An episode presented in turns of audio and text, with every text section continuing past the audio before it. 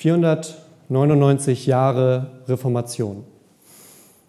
Und ich habe manchmal das Gefühl, dass manche Dinge, die man besonders lange vorbereitet, zum Beispiel ein besonderes Fest oder ein Geburtstag oder eine Feier, dass besondere Dinge, das rundherum nimmt dann auf einmal alles ein, die Gästeliste, der Tag selber, der Partyservice, sind genug Sitzgelegenheiten da, haben die Leute eine Übernachtungsmöglichkeit in dem Wochenende. Das nimmt bald viel mehr ein als das Ereignis, um das es eigentlich geht.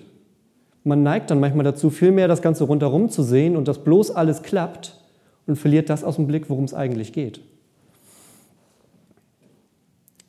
Und bei Jubiläen, glaube ich, kann das auch passieren. Ich hatte am Samstag hatte ich auch ein Jubiläum, nicht so groß wie 500 Jahre Reformation, aber immerhin auch mit einer Null. Ich bin am Samstag, habe ich mich äh, mit alten Freunden getroffen, denn wir hatten zehn Jahre Abitur. Und wir haben dann erst die alte Schule angeguckt und wir haben uns danach zum Essen getroffen. Und die Gespräche, die sich entwickelt haben, die hatten meist so zwei Ebenen. Es ging einmal um die alten Geschichten von früher und dann wurde zum x-ten Mal ausgegraben, was damals schon peinlich war. Ja. Und es ging um das Heute. Es ging um das, was machst du denn jetzt gerade? Es ging gar nicht so sehr darum, was haben wir damals gemacht. Und es ging dann auch eine Zeit lang um diese zehn Jahre. Aber die spannende Frage in jedem Gespräch war eigentlich, und was machst du jetzt gerade? Oder wo gehst du gerade hin? Was hast du jetzt vor? Das war eigentlich das, worum es ging. Das heißt, wir haben zwar diese zehn Jahre uns wegen der zehn Jahre getroffen, aber wir haben gar nicht so sehr die zehn Jahre gefeiert. Wir haben eigentlich das gefeiert, was davor war, wo wir zusammen waren alle. Und dann haben wir uns damit beschäftigt, was jetzt gerade ist. Und ich glaube, bei unserem Reformationsjubiläum ist das ähnlich. Fangen wir mal vorne an. Reformation bedeutet ins Deutsche übersetzt Wiederherstellung oder Erneuerung. Und es ist in Kurze gefasst eine kirchliche Erneuerungsbewegung. Das heißt, es gab einen Zustand, den haben Menschen gesehen und haben gesagt, hier stimmt etwas nicht mit dem überein, wie Kirche sein sollte, und haben eine Reformation mehr oder weniger begonnen oder sind da hineingeraten und die Reformation ist geschehen. Und in unserem Fall geht es um das Jahr 1517. 1517 hat Martin Luther, man kennt es vielleicht auch von Bildern oder aus dem ziemlich guten Martin Luther-Film, dass Luther die 95 Thesen an die Tür der Schlosskirche angenagelt hat und gesagt hat, das ist eigentlich das, worum es gehen müsste. Das ist das, wie unser Glauben aussehen müsste. Aber das ist nicht das, was ich jetzt sehe. Das ist nicht das, wie der Glaube heutzutage bei uns gelebt wird. Und sein Hauptthema war eigentlich, es kann nicht sein, dass die Kirche sagt, wir können mit Geld oder guten Werken unser Seelenheil erkaufen. Es kann nicht sein, dass die Kirche sagt, wenn du eine bestimmte Summe bezahlst, kannst du verstorbene Verwandte aus dem Fegefeuer retten. Luther hat gesagt, das funktioniert nicht mit Geld und das funktioniert auch nicht mit guten Werken. Das funktioniert mit dem Glauben. Das ist in Kürze der Anfang der Reformation, dieser Startschuss, diese 95 Thesen, die an die Tür genagelt wurden. Aber ist das die ganze Reformation? Ist es das, worum es geht? Bedeutet Reformation, Luther und seine Freunde lehnen sich gegen die große böse katholische Kirche auf? Ist es eine Geschichte von dem kleinen Mann, der gegen so ein bisschen David gegen Goliath, der kleine Mann, der gegen den großen, gegen das große Konglomerat antritt? Ist Reformation bloß ein großes und lautes, hier stehe ich, ich kann nicht anders? Ich finde, wir gehen der Sache auf den Grund. Denn es ist natürlich was Gutes daran, wenn wir zurückblicken und sehen, was hat Luther vor 500 Jahren gemacht. Denn wenn wir das tun, dann kennen wir unsere eigene Vergangenheit. Dann wissen wir, woher wir kommen als Kirche. Und dann wissen wir, was wir glauben. Und vor allem, noch wichtiger, wir wissen, warum wir es glauben. Wir müssen nicht die gleichen Kämpfe und Auseinandersetzungen führen, die schon geführt wurden. Wir müssen nicht die gleichen Fehler machen, deshalb ist der Blick in die Geschichte immer gut. Und wir dürfen den gleichen Mut haben, den Luther und seine Gefährten hatten und für unseren Glauben einstehen. Aber es geht bei der Reformation überhaupt nicht um Luther. Bei der Reformation geht es um das Evangelium. Und deshalb treten wir jetzt einen Schritt zurück, hinter 1517 und schauen uns die Grundlage an. Und die Grundlage des Ganzen, warum Luther das gemacht hat und wie er dazu gekommen ist, war einerseits dass er sich dem gegenüber sah, was passiert da gerade, was macht die Kirche, aber dass er auf der anderen Seite das Gegengewicht hatte. Er hatte die Bibel, er hatte die Texte, die ihm sagen, was will Gott eigentlich von uns und wie, was ist die, die Basis, was ist der Grundstock unseres Glaubens. Und das hat er verglichen mit der Realität, mit dem, was er jeden Tag gesehen hat. Und einer dieser Schlüsseltexte für ihn war der Text, den wir gerade in der Lesung gehört haben. Ich rede von der Gerechtigkeit vor Gott, die da kommt durch den Glauben an Jesus Christus zu allen, die glauben. Denn es ist kein Unterschied. Sie sind allesamt Sünder und der Mangel des Ruhmes, den sie vor Gott haben sollen, und werden ohne Verdienst gerecht aus seiner Gnade durch die Erlösung, die durch Christus Jesus geschieht. Das war ein ganz wichtiger und zentraler Satz für Luther und es ist noch immer ein ganz wichtiger und zentraler Satz für uns. Und ich glaube, in diesen Sätzen steckt eine Frage, die uns auch heute rumtreibt. Vielleicht nicht mit genau diesen Worten, aber mit anderen Worten steckt da drin eine Frage, die uns auch heute beschäftigt und mit der wir uns auch heute auseinandersetzen müssen. Wenn man sich Luther vorstellt, der diesen Text vor 500 Jahren gelesen hat, und wenn wir an Paulus denken, der vor 2000 Jahren diesen Text durch Gottes Geist geschrieben hat, dann haben wir zwei Menschen vor uns, die ganz tief geprägt und bewegt waren von der Frage, wie stehe ich eigentlich vor Gott? Wie stehe ich dem allmächtigen Schöpfer des Universums gegenüber, wenn ich doch nur so ein kleiner Mensch bin, dem auch häufiger mal was daneben geht? Wie kann ich vor Gott stehen mit all meinen Fehlern und dunklen Seiten, mit all meinen Zweifeln, mit all meiner Angst und meiner Vergangenheit? Das ist die Frage, die diese beiden Männer und die ich glaube auch, vielleicht nicht mit den Worten, aber mit den Gefühlen zumindest, auch viele von uns auch heute noch beschäftigt. Mich zumindest beschäftigt sie. Und in diesem Text aus dem Römerbrief gibt es mehrere Punkte, die uns zeigen, wie man damit umgehen kann. Der erste Punkt ist, es gibt eine Gerechtigkeit vor Gott. Das ist ja erstmal nicht unbedingt selbstverständlich. Wir haben häufig das Gefühl, dass es nicht so wirklich Gerechtigkeit gibt. Jeder macht irgendwie, was er will. Aber im Römerbrief heißt es, es gibt eine Gerechtigkeit vor Gott. Das heißt, es gibt vor Gott ein richtig und ein falsch. Es gibt vor Gott Dinge, die richtig sind und Dinge, die nicht richtig sind. Und manchmal neigt die Welt und manchmal neigen wir dazu, per se Dinge erstmal als richtig anzusehen oder als gut oder als in Ordnung. Oder je nachdem, wer es tut, sind Dinge richtig oder falsch. Gott sagt nun aber, es gibt ein richtig und es gibt ein falsch. Bei manchen Dingen gibt es auch einen Spielraum, aber es gibt auch absolut richtige und absolut falsche Dinge. Wenn wir das weiterdenken, stellt sich natürlich die Frage, okay, was machen wir mit dieser Information? Wir wissen jetzt, dass es ein richtig und falsch gibt. Und ich nehme die Spannung schon so ein bisschen raus. Wenn wir im Text weiterlesen, sagt Paulus, ja, und das richtig werdet ihr nicht erreichen. Das Problem ist nämlich, dass es etwas gibt in unserer Welt, in der Kirche benutzen wir doch häufig ein älteres Wort für. Das Wort heißt Sünde.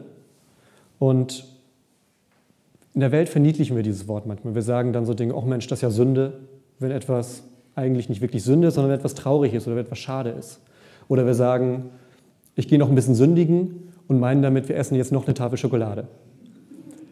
Das sind vielleicht auch Dinge, die man nicht machen sollte, wenn das schon die dritte an dem Abend ist. Aber es ist eigentlich nicht das, was die Bibel mit Sünde meint. Wenn die Bibel von Sünde spricht, meint sie keine Schokolade und keine niedlichen Dinge, sondern dann meint sie eine Abkehr von Gott. Ein Luther hat das mal gesagt, der sündige Mensch ist in sich selbst verkrümmt. Man kann sich das vorstellen wie jemand, der so ganz gebeugt geht, der so gebeugt ist, dass er den Kopf gar nicht mehr heben kann.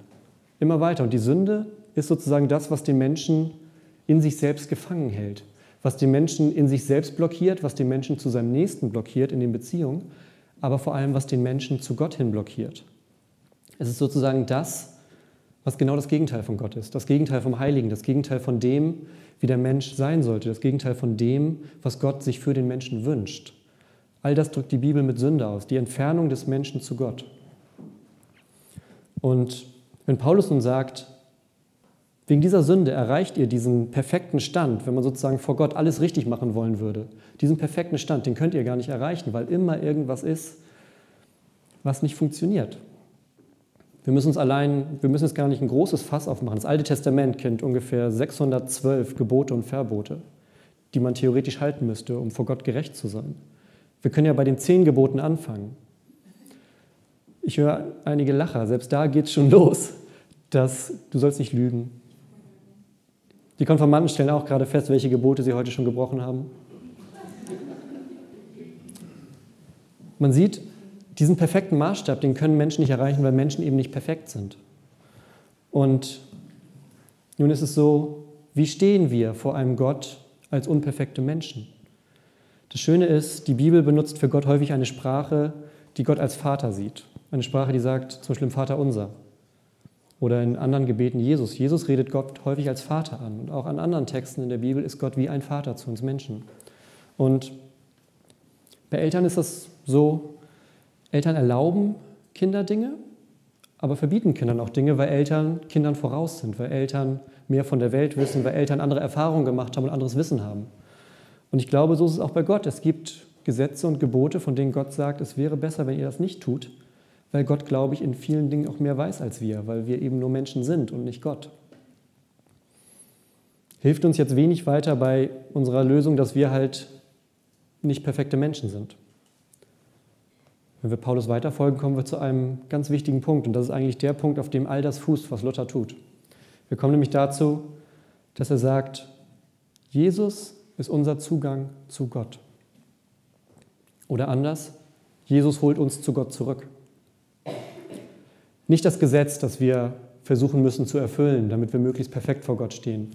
Keine Opfer, die man, wenn man ins Alte Testament guckt, finden wir viele Opfer, dass man Tiere opfert, um sich mit Gott wieder gutzustellen, weil Gott riecht dann, das verbrennende Tier war die Vorstellung und das besänftigt ihn, das besänftigt seinen Zorn. Oder Taten, die wir tun könnten, um Gott wieder sozusagen, dass er nicht unsere Fehler sieht. Paulus sagt, das funktioniert nicht. Was aber der richtige Weg zu Gott ist, ist Jesus. Und das wird in der Bibel häufig mit den Worten umschrieben, allein aus Glauben werdet ihr gerecht. Ihr werdet nicht gerecht oder wir werden nicht gerecht. Ich gehöre genauso dazu. Wir werden nicht gerecht, weil wir Dinge tun, sondern wir werden gerecht, weil wir auf jemanden vertrauen, der die richtigen Dinge getan hat. Und die richtigen Dinge getan hat Jesus. Und wenn wir darauf vertrauen, dass er auf unserer Seite ist, dass er bei Gott für uns einsteht, wenn wir daran glauben, dass Jesus diese Dinge für uns persönlich getan hat. Das ist genau das, was diesen Mechanismus aushebelt von, wir müssen perfekt sein, um bei Gott gut dazustehen. Und manchmal frage ich mich, was wäre, wenn Menschen auf die Macht Gottes in ihrem ganzen Leben vertrauen würden? Was wäre, wenn wir die Kraft spüren könnten, von der Paulus hier spricht und von der Luther gesprochen hat? Die Kraft, die einen verkrümmten Menschen wieder aufrichten kann. Was wäre, wenn wir diese Kraft jeden Tag 24 Stunden lang spüren könnten? Was wäre, wenn bestimmte Festtage nicht ein Erinnern an etwas sind, wenn wir uns Weihnachten nicht nur daran erinnern, dass Jesus geboren wurde, sondern wenn wir spüren, dass er geboren wurde? Was wäre, wenn wir Ostern nicht uns daran erinnern, dass er gekreuzigt wurde und auferstanden ist, sondern wenn wir im Herzen fühlen, dass er für uns auferstanden ist? Und was wäre, wenn die Reformation nicht auch bloß ein Erinnern an einen Mann ist, der vor knapp 500 Jahren ein Blatt Papier an eine Kirchentür genagelt hat und wie jeder andere Mensch danach gestorben ist? Was wäre, wenn Reformation mehr ist? ich glaube, den Gedanken müssen wir weiterdenken. Unsere Aufgabe ist es, die großen Sachen der damaligen Zeit wahrzunehmen, aber sie mit ins Heute zu nehmen. Und das Bild, das wir überliefert haben, ist wertzuschätzen und ist anzuschauen. Aber der Glaube der Menschen vor 500 Jahren ist nicht unser Glaube. Die Menschen, die vor 500 Jahren geglaubt haben mit dem, was Luther gesagt hat, die Menschen sind tot. Wenn wir uns nur daran festhalten, was ist vor 500 Jahren passiert, dann ist es ein fremder Glaube. Es ist nicht unser Glaube. Es ist ein geliehener Glaube, den wir uns von Menschen geliehen haben, die nicht wir sind. Und ich glaube, wir leben heute in einer Zeit, in der Jesus eigentlich unwiderstehlicher ist als jemals zuvor. Wir leben in einer Zeit, in der viel mehr Menschen von ihm hören können und auch viel mehr Menschen von ihm hören und wir viel mehr Möglichkeiten und Wege haben, Menschen von ihm zu erzählen.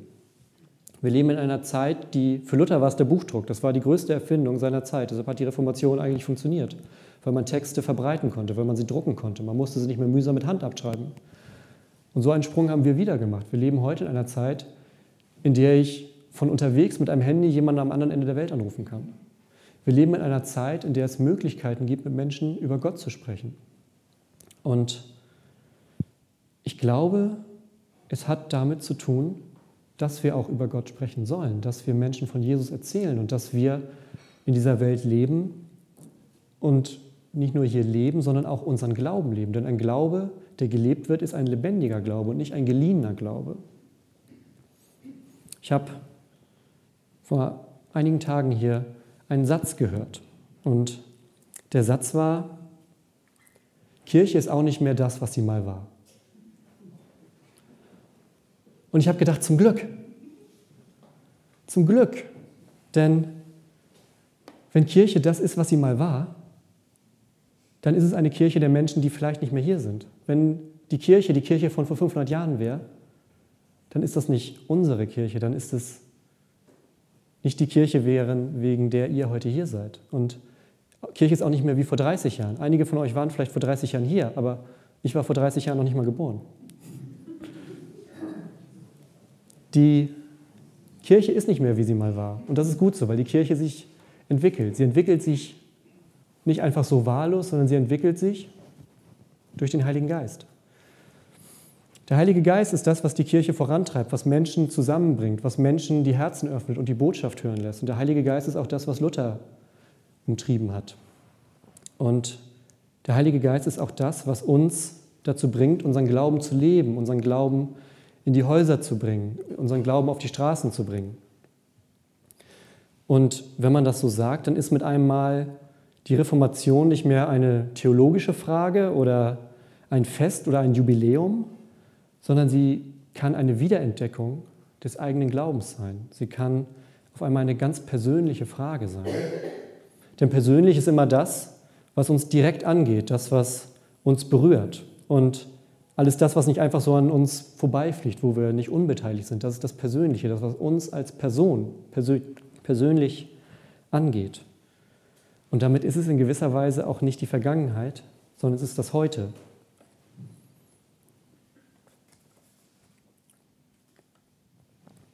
Wir sollen uns am Reformationstag an Luther erinnern, das ist richtig. Er war ein großer Mensch unserer Kirche, neben vielen anderen. Aber eigentlich soll der Reformationstag unseren Fokus auf Jesus schärfen. Ich glaube nicht, dass Luther den Glauben vor 500 Jahren wiederentdeckt hat, damit wir uns 500 Jahre später nur an ihn erinnern. Ich glaube, er hat das Evangelium, die Tatsache, dass wir im Glauben, im Vertrauen auf Jesus vor Gott gerecht werden können. Ich glaube, er hat das wiederentdeckt, damit wir auf Jesus vertrauen. Das heißt, jetzt ist eigentlich nicht die Zeit, um Luther zu feiern. In Klammern, ich glaube, er hätte das selbst auch gar nicht gewollt. Es ist auch nicht die Zeit, uns selbst auf die Schulter zu klopfen. Was für ein. Es ist ein schönes Programm, aber es ist eben nur das Programm, es ist nicht der Inhalt. Jetzt ist die Zeit, um die Gnade Gottes zu empfangen. Es ist die Zeit, den Glauben wieder neu zu entdecken. Es ist die Zeit, sich ganz auf Gott zu verlassen. Es ist die Zeit, Vergebung zu empfangen. Und es ist die Zeit, sich zu freuen, dass Jesus seine Kirche niemals alleine lassen wird. Kein Tag. Der Geist erfüllt uns als Menschen, als Kirche und ja, er erweckt uns. Und das ist wie eine Welle. Man kann sich das als eine Wellenbewegung vorstellen. Der Geist ist in Bewegung. Das heißt bei Johannes, der Geist weht, wo er will. Er wird wie mit einem, mit einem Wind verglichen. Und damit kann er nicht in Strukturen und in starre Gebilde gepresst werden, auch nicht in Gebäude, sondern der Geist ist das, was Gott aussendet, um uns zusammenzurufen, um uns zu zeigen, wer er ist. Und wenn wir darauf hören, dann ist die Reformation plötzlich nicht Geschichte, sondern etwas Lebendiges, das heute passiert. Etwas Persönliches. Und ich glaube, wir brauchen ein persönliches Wort, denn das Leben ist über viele Strecken unpersönlich genug. Und mein persönliches Wort für heute ist, dass Jesus Menschen befreit. Jesus befreit Menschen von ihrer Vergangenheit, von ihrer Angst, von ihrer Scham, von ihrer Verkrümmung in sich selbst. Und wir werden nachher beim Fürbittengebet, werden wir auch einen Teil mit einbauen, wo es darum geht, dass wir uns auch vor Gott so zeigen können, wie wir sind und dass wir vor Gott sagen können, ich bin hier und ich habe Fehler mitgebracht und ich habe eine Vergangenheit mitgebracht und eine Geschichte mitgebracht und ich habe Ängste mitgebracht. Aber Gott, ich weiß, bei dir ist das aufgehoben. Bei dir findet das alles seinen Platz. Denn jeder von uns ist von Gott geliebt und ich bin mir ziemlich sicher, die Welt wäre um einiges ärmer ohne euch alle. Und die Kirche wäre ganz besonders ärmer ohne euch alle, denn die Kirche ist nicht mehr so, wie sie mal war. Die Kirche ist nämlich heute. Und deshalb feiern wir nicht die vergangenen 500 Jahre, sondern wir feiern, dass Gott an jedem Tag ein Teil unseres Lebens ist. Die letzten 500 Jahre, aber genauso morgen. Und das ist das Schöne, das ist das, was Vertrauen weckt. Das ist das, was uns glauben lässt. Das ist das, was uns vertrauen lässt. Und das ist im Endeffekt auch das, was Reformation bedeuten sollte. Dass wir unseren eigenen Glauben entdecken und dass wir wieder in eine Verbindung treten zu dem Gott, der uns hier auf diese Welt gebracht hat. Und ich wünsche euch allen, dass ihr das im Laufe des Jahres, wir haben noch einige Dinge vor, aber dass ihr das im Laufe des Jahres spürt und dass ihr merkt, dass Gott Teil von eurem Leben ist und dass diese Stimme und dass dieses Rauschen, dieses Treiben, der Heilige Geist, dass der einen belebt und auf neue Wege führen kann. Egal, wo man herkommt, egal, was man erlebt hat und egal, wie es gerade so im Leben aussieht. Denn das ist das Großartige an einem allmächtigen Gott. Das ist das Schöne daran, dass wir auf einen Gott vertrauen dürfen, der gesagt hat, ich bin jeden Tag bei euch bis an der Weltende. Amen.